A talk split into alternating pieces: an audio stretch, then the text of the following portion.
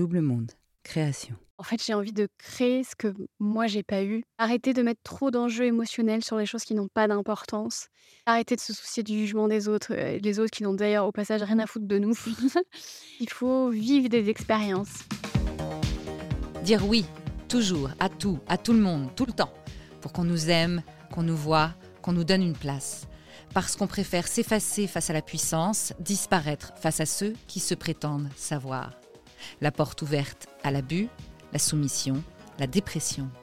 Et puis un jour, décider de ne plus subir. C'est le parcours de Christine Bérou qui, à 40 ans, sait enfin dire non. Vous écoutez 40, le podcast sur la bascule que l'on peut vivre autour de la quarantaine. Ne plus subir avec Christine Bérou, première partie. Bonjour, je m'appelle Christine Bérou, je viens d'avoir 40 ans et j'ai passé toute la première partie de ma vie à vouloir faire plaisir à tout le monde. Je suis née en 1982 et j'ai grandi dans une famille euh, d'apparence normale, mais qui en vérité était gangrénée par un certain nombre de névroses, de choses euh, non guéries par mes parents, mes grands-parents. Il n'y avait pas le développement personnel à l'époque, donc les gens, c'était difficile pour eux d'avoir accès à ce que j'appellerais l'intelligence émotionnelle. Et je pense que j'ai été victime d'un amas de choses non résolues sur plusieurs décennies dans ma famille. Euh, ce qui fait que ma famille était ce qu'on appelle vraiment une, un cercle extrêmement dysfonctionnel et j'en ai grandement payé les frais.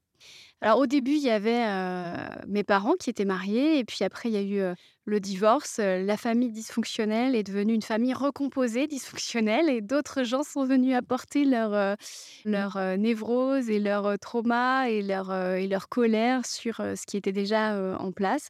Et moi, il a fallu que je me fasse une place dans tout ça, moi qui étais quand même très timide, très sensible, et qui me suis, on peut le dire, complètement laissée écraser par les personnalités qui étaient autour de moi et qui étaient des personnalités grandes, narcissiques, pesantes.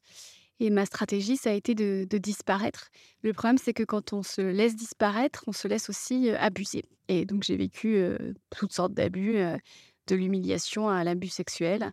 Et je suis arrivée dans la vie avec des traumas, sans savoir que j'avais des traumas, puisque mon entourage avait normalisé tous ces abus. J'ai subi bah, le fameux cercle abus, minimisation, abus, minimisation.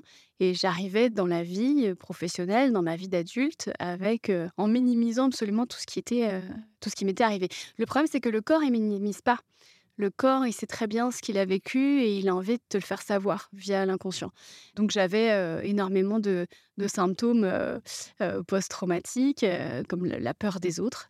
Et j'ai mis en place plein de stratégies qui ont fait de moi une personne toxique. C'était d'ailleurs tout le sujet de mon, dernier, mon, livre qui est sorti en, en 2021, le jour où j'ai réalisé que la personne toxique, c'était moi, où j'ai réalisé qu'en fait, je créais du chaos en permanence parce que le chaos, c'est toujours ce que j'avais connu. Et, j'essayais toujours de retrouver ma place de victime parce que bah, c'était la place qu'on m'avait donnée dès l'enfance. Et donc, à chaque fois que j'étais dans un environnement sain, pour moi, ce qui était sain n'était pas normal, puisque j'attendais le danger. Et, comme il venait pas, et ben, je le créais. Il faut savoir que quand j'avais 12, 13 ans, bah, ma mère, des fois, le soir, elle ne faisait pas à manger. Et puis, c'était des... elle créait des disputes avec nous parce qu'elle était complètement accro à la dopamine de la dispute. Ça, je l'ai compris que très récemment. J'étais pas du tout en sécurité, jamais. Et puis, c'était des soirs où on se couchait très tard parce que ma mère mettait de la musique très fort. Et, et le matin, j'allais au collège, au lycée, j'avais pas dormi et, j'étais en échec scolaire. Et, donc, bah, mes profs s'en prenaient à moi parce que j'avais des mauvaises notes. Et puis, c'était un cercle extrêmement toxique, extrêmement pervers, où en fait, bah, je suis arrivée dans la vie en pensant que bah, j'étais nulle déjà et puis que j'avais rien à réclamer, surtout pas la protection des autres, surtout pas la justice, puisqu'on me l'avait pas donnée.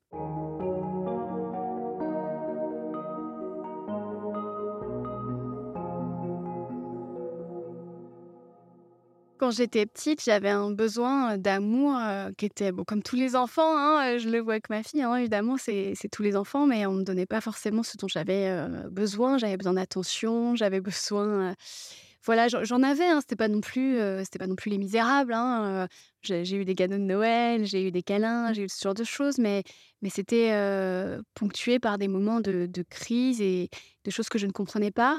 Et puis surtout, j'avais un proche, qui était, très méchant avec moi, très humiliant, très écrasant, mais qui n'était gentil avec moi que pour, m'agresser sexuellement et en fait, j'ai eu la mémoire traumatique, qui m'a protégée. Et puis un jour, j'avais 20 ans et ce, ce proche m'a renversé une bouteille d'eau sur la tête à un repas de famille pour m'humilier. Et en fait, là, ce jour-là, tous mes souvenirs me sont revenus de ce qu'il m'avait fait. Et j'ai réalisé que j'avais des, des, souvenirs extrêmement lointains, mais j'ai des souvenirs, je, je, je, me rappelle par rapport à un pyjama que je portais, que mon premier abus, je devais avoir deux ans et demi, trois ans. Et en fait, j'ai gardé ça pour moi pendant un an en me disant, il faut absolument que je le dise à mon père, il faut absolument que je le dise à mon père. Et ce fameux soir, c'était deux jours avant Noël, j'oublierai jamais, j'ai lâché le morceau et j'ai dit voilà, il m'a fait ça, j'ai vécu ça. Et mon père a minimisé tout de suite, mais vraiment minimisé. Donc sur le coup, j'ai pas compris. J'ai appelé mon petit ami de l'époque, Stéphane, que j'embrasse s'il m'écoute. Et je lui ai dit c'est pas possible. Je lui ai dit il s'en fout. Et il m'a dit c'est pas possible qu'il s'en foute, passe-le-moi. Et donc je vois, je, me rappelle encore de mon père, c'était il y a 20 ans et, et, ce souvenir il est gravé. Je vois mon père au téléphone avec mon petit ami Stéphane en train de lui dire que mais non, mais en fait, elle fait, elle est sensible et tout ça. Et je me rappellerai toujours, il a raccroché sans me demander si je voulais encore parler à Stéphane. Il a raccroché en rigolant. Et ça, vraiment, j'oublierai jamais. En fait, je suis dans ma chambre, je regarde le plafond. Bien sûr, là, j'ai réalisé ce qui, mais je suis dans un état de, sidération. Et c'est seulement maintenant que je comprends, je suis en train de réaliser que on me protégera jamais. En fait, c'est-à-dire que je, je suis pas en sécurité émotionnelle dans cette famille mais j'ai besoin de cette famille parce que, parce que j'ai besoin qu'on me paye mes études, en fait, tout simplement. Et en fait, je vais mettre en place des stratégies que j'ai déconstruites là, il y a 5-6 ans seulement, à la naissance de ma fille, quand j'ai compris que j'étais en train de devenir une personne, bah, que j'étais devenue une personne toxique parce que j'avais une haine des autres, en fait, et que je, partais toujours du principe que les autres allaient me faire du mal. Donc, j'étais dans un état perpétuel de, défense. Et puis, en plus, ce qui est pervers dans ce schéma-là, c'est que je me mettais exprès avec des hommes abusifs parce que c'était tout ce que j'avais connu. Je les attirais, hein, parce que en fait, ils me reconnaissaient, je les reconnaissais et je recréais avec eux le, les scénarios de mon enfance. Le schéma que j'ai mis en place, c'est que tout le monde finira par m'écraser un jour, et surtout, tout le monde est plus intelligent et plus fort que moi, et moi, je dois faire illusion. En fait, je, partais du principe qu'il fallait que je joue un rôle, parce que sinon j'allais être rejetée. Et, ce rôle passait par de la séduction en permanence. Aussi parce que justement, ce proche qui m'a abusé, il n'était gentil avec moi que pour avoir des, mmh, des bah pour que pour m'abuser sexuellement. Donc je partais du principe que il fallait que je sois un objet sexuel en fait pour être acceptée. Et c'est pour ça qu'en 2008, j'en parle dans mon spectacle, j'ai été stripteaseuse pour gagner ma vie parce que bah fallait que je trouve un, petit boulot pour gagner des sous et plutôt que, que de faire ce que tout le monde faisait autour de moi, du babysitting ou être serveuse, moi je me suis dit bah je vais être stripteaseuse. Mais ça encore une fois je l'ai conscientisé que, que récemment, c'est qu'en fait bah pour moi je pensais que j'étais bonne qu'à ça en fait, qu'à utiliser mon corps. et en fait je partais du principe à chaque fois que je rencontrais un homme, il fallait que je le séduise. Parce que je partais du principe que c'était comme ça que j'aurais du travail, c'était comme ça que. Alors que. Et je misais pas du tout sur mes compétences. C'est vrai, je me suis vraiment sabotée. Je, pense que j'ai pu passer pour folle plusieurs fois. Puis il y a ça, et puis il y a aussi la peur des hommes, paradoxalement. C'est-à-dire que j'ai aussi raté des castings parce que je me retrouvais seule dans une salle avec un directeur de casting, et tout d'un coup, j'étais terrorisée. Et je me disais que c'était parce que j'étais nulle, parce que j'étais pas assez bonne comédienne. Enfin, c'est horrible tout ce que tout ce que l'agression, tout ce que même l'abus psychologique déverse dans ta vie, c'est une pochette surprise en fait, ça, ça c'est sans fin.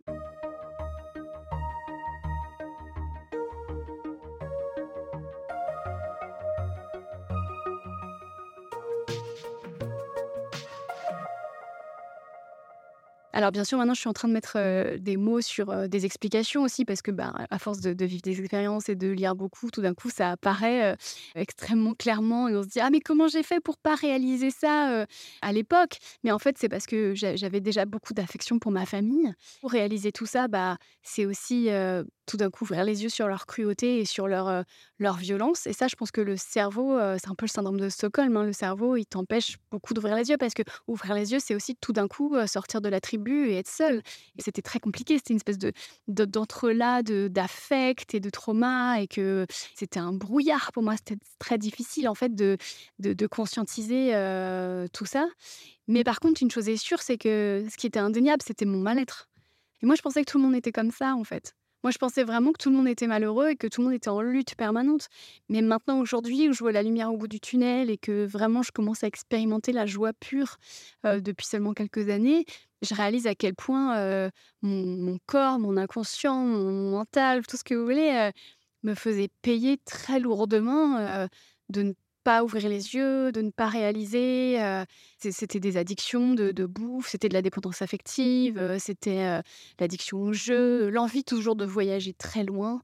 L'envie surtout toujours d'être dans des, hôtels très chers parce que j'avais besoin de me valider avec du luxe. Enfin, c'était des, travers au début. j'ai mis beaucoup de temps de claquer tous mes salaires dans des trucs hyper chers parce que j'avais envie de me célébrer. Et puis après, je me dégoûtais. Je me disais, mais non, mais je méritais pas. Enfin, c'était vraiment des, comportements qui étaient bah, névrotiques, mais, euh, mais j'arrivais pas. C'était être comme dans un labyrinthe et ne pas trouver la sortie. Là, maintenant, j'ai coupé les ponts depuis longtemps avec ma famille. Donc, ça y est, ils sont loin de moi dans tous les sens du terme et ils ne me font plus peur. Mais il faut savoir que pendant très longtemps, ils n'ont pas accepté que je coupe les ponts avec eux.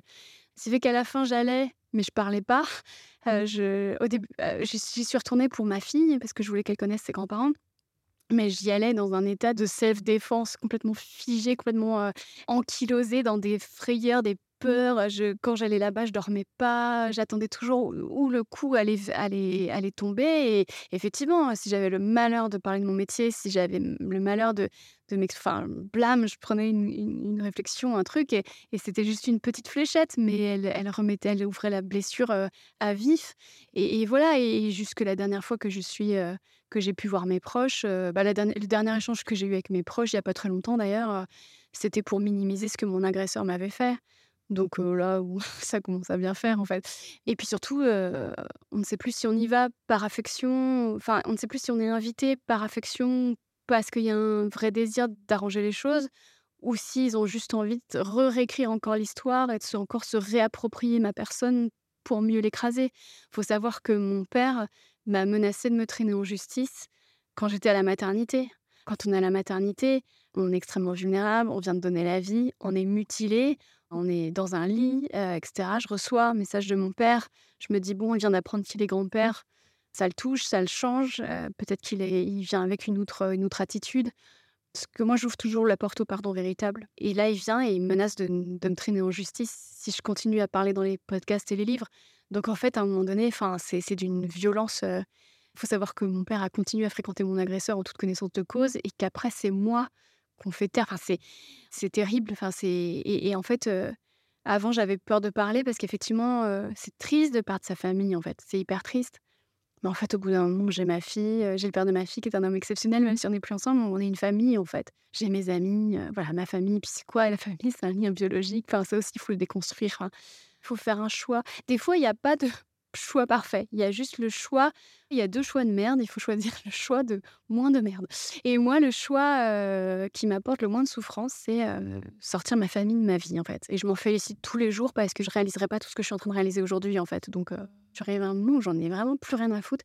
Et j'aurais voulu, moi, entendre ça il y a 10-15 ans, en fait j'aurais voulu, moi, écouter des podcasts euh, de gens qui me disaient en fait, c'est pas du tout OK d'être abusé, en fait. C'est pas du tout OK des parents qui te protègent pas. C'est pas du tout OK des parents qui te disent j'ai toujours été là pour toi alors qu'ils continuent de fréquenter ton agresseur. C'est pas du tout OK, en fait. Il faut valider la gravité de ça et, c'est tout le sujet de mes deux derniers livres. Euh, le jour où j'ai réalisé que la personne toxique, c'était moi et, donc mon tout dernier, euh, le jour où j'ai rencontré le, le connard de trop. J'ai toujours voulu créer mon monde parce que je ne trouvais pas forcément mon monde dans ce qu'on me proposait. Évidemment, je n'ai pas conscientisé. Juste, j'étais une petite fille qui, à 6 ans, fermait la porte de sa chambre et s'imaginait que le trou de la cellule, c'était la caméra. Et puis, je faisais des spectacles devant avec mes peluches comme public. Mais très tôt, je veux dire, euh, évidemment, avec le recul, dans mes rédactions, il y avait toujours des blagues. Quand j'étais en troisième, j'ai écrit un sketch et ma prof de français a trouvé ça tellement chouette qu'elle m'a proposé de le jouer à la fête de fin d'année.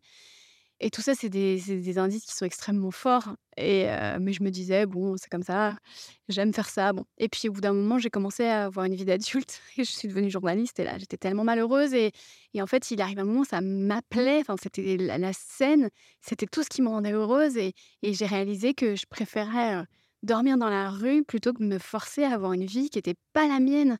donc j'ai commencé à, écrire, à prendre toutes les mains qui se tendaient. Le problème, c'est qu'on c'est que malheureusement, mes traumas ont, un, ont imbibé ce début de carrière. Et vous voyez, j'ai 40 ans et, je ne suis pas ce qu'on pourrait appeler une quelqu'un de connu. En tout cas, il y a beaucoup, beaucoup de gens qui, qui ne me connaissent pas, alors que j'ai quand même eu dans ma vie énormément d'opportunités professionnelles. Et en fait, ça n'a jamais décollé parce que je, suis toujours dans un état, j'étais toujours dans un état d'auto-sabotage et surtout de faire des mauvais choix et surtout de faire plaisir aux mauvaises personnes. C'est-à-dire que j'ai toujours, une fois sur deux, un employeur sur deux, c'était un bourreau un employeur sur deux, c'était quelqu'un qui m'insultait ou qui était violent. Et c'est énorme, c'est quand même. Et je peux dire, le milieu du spectacle, c'est pas ça, normalement. Et souvent, j'ai fait des choix qui m'ont coûté pour faire plaisir aux, mauvaises personnes. Et puis, parce que j'avais une très petite image de moi et qu'encore une fois, j'étais persuadée que tout ça, c'était un malentendu et que, et que tout le monde était plus fort que moi et que moi, je pouvais pas me débrouiller toute seule. Et puis, un jour, j'ai eu l'immense bonheur de, de tomber enceinte j'ai accouché, je suis devenue maman, je suis surtout devenue mère célibataire. Et là, j'ai découvert que j'étais beaucoup plus forte que ce que je croyais et qu'on m'avait peut-être menti pendant plusieurs années. À suivre.